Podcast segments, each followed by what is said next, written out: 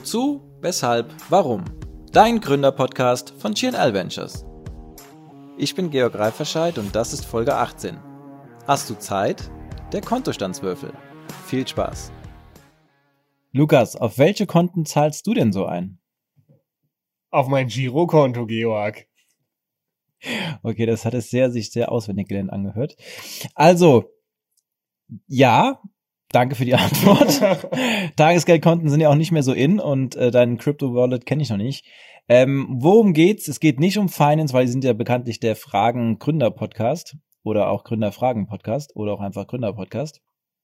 Und insofern äh, gilt es jetzt klarzustellen, welche Konten, von welchen Konten wir eigentlich reden und warum wir das jetzt sprachlich hier so reinbringen. Ähm, in der letzten Folge haben wir ja über das Thema Sprache schafft Realität, welche Worte nimmt man, was bewirken die bei jemandem, wie bewertet man die, was für eine Energie setzen die frei.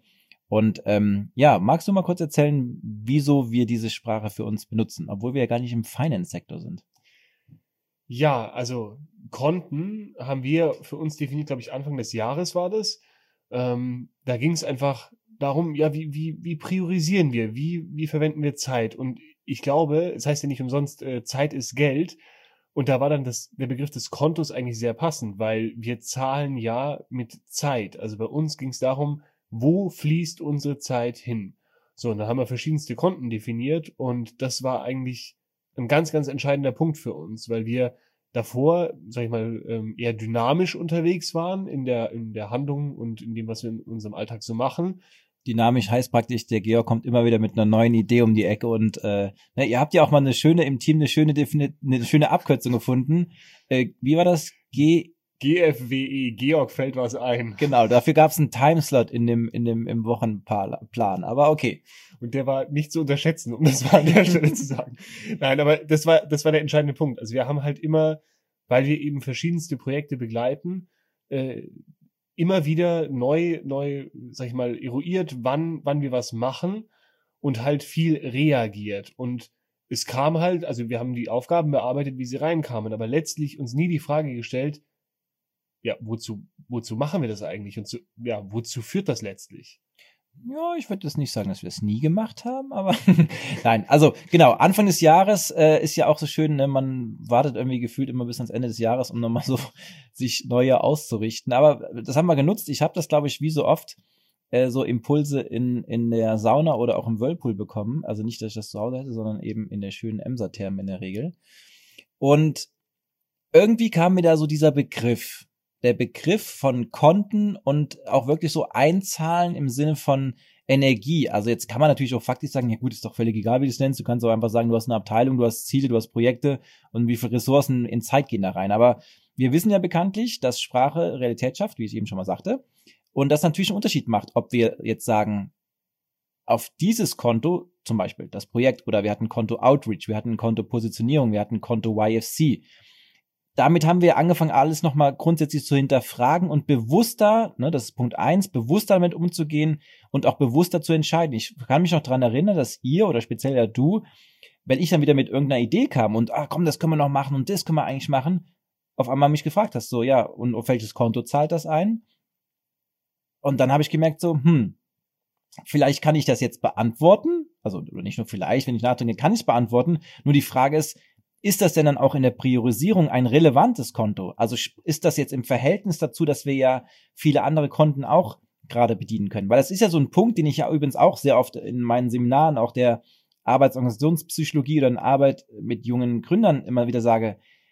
In unserer Welt, also jetzt so in der Gründerwelt oder in der, wo wir uns hier so alle mit den Arbeiten bewegen, sollten wir uns verabschieden von den Gedanken, dass wir jemals abends oder wann auch immer am Tag das Gefühl haben könnten, okay, jetzt haben wir eigentlich alles. Es ist unendlich viel Potenzial in der Regel da. Und wir haben ja für uns, oder ich ja speziell gelernt, realistisch zu sein, auch mit den Erwartungen, mit den Zielsetzungen und zu sagen, ja, ich gehe mit vielen Sachen parallel an den Start und dann weiß ich, dass ich einen gewissen Speed nur haben kann.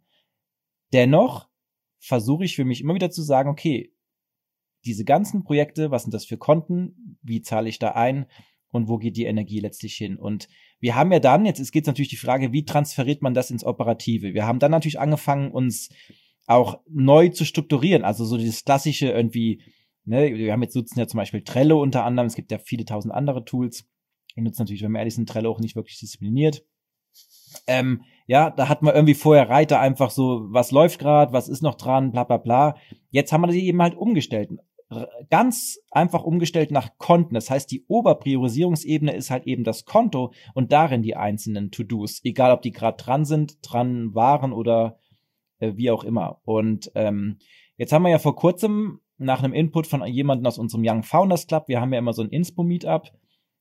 Ja, magst du was dazu sagen eigentlich? Ja, ja da äh, hat uns der liebe Alex, hat uns äh, die App Timula vorgestellt. Ich weiß gar nicht, ich glaube, das hattest du schon mal erzählt, dass ihr das auch in der ZBK nutzt, ne? Ja, genau, in der Praxis, aber auch schon in irgendeinem Kontext vorher schon mal. Timula ist so ein, so ein ähm, also eine Kombination aus einem Würfel, der, also jetzt ein größerer Würfel, der auch ein bisschen gewisse Architektur, sage ich mal, hat, wo du einfach jede einzelne Seite mit einer Aufgabe oder mit einem Bereich oder mit einem Thema deiner Wahl belegen kannst. Und wenn du arbeitest, das ist natürlich für die gut, die den ganzen Tag auch am Rechner sitzen, das, ne, die jetzt nicht irgendwie dynamisch unterwegs sind. Soll heißen, du sagst, okay, jetzt mache ich gerade irgendwie, äh, bearbeite ich E-Mails, also drehst du den Würfel um zu den E-Mails und dann wird das automatisch über Bluetooth getrackt. Und die Kunst hier drin besteht ja jetzt auch wieder nicht in dem Tracken und dem Drehen, sondern sich vorher Gedanken zu machen, mit welcher Logik, mit welcher Priorisierung, mit welcher äh, Thematisierung lege ich diese Bereiche fest. Ne? Also gehe ich auf die absolute Mikroebene und untertrenne, unterteile zum Beispiel das E-Mail-Bearbeiten-Thema in welche E-Mails es sind, incoming, uh, outgoing, Customers, Complaints, whatever. Oder mache ich das eher auf einer größeren Ebene. Und wir haben ja zum Beispiel für uns, also ich persönlich habe jetzt Timula, ich nutze es nur noch als App und, und track das halt also trage es dann eben abends rückwirkend ein, aber eben wirklich auf einer Ebene von Meta mit, okay, ist das jetzt was für GNL gewesen? Ist das was für den, ähm, habe ich ein Sparring gemacht mit einem mit einem Projekt? Äh, habe ich, war ich in der Praxis und ich habe sogar auch dann die Elemente Sport und welche Art von Sport und auch Sauna und sowas drin. Privat lasse ich raus, weil ich einfach weiß, der Rest davon ist einfach dann privat. Ne? Ja.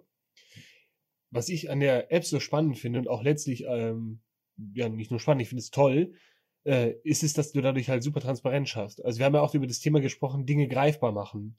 Und äh, hier bei Timereader ist es ja so, du hinterlegst Farben und diese Farben repräsentieren ja letztlich dann auch unsere Konten, die wir uns, uns definiert haben.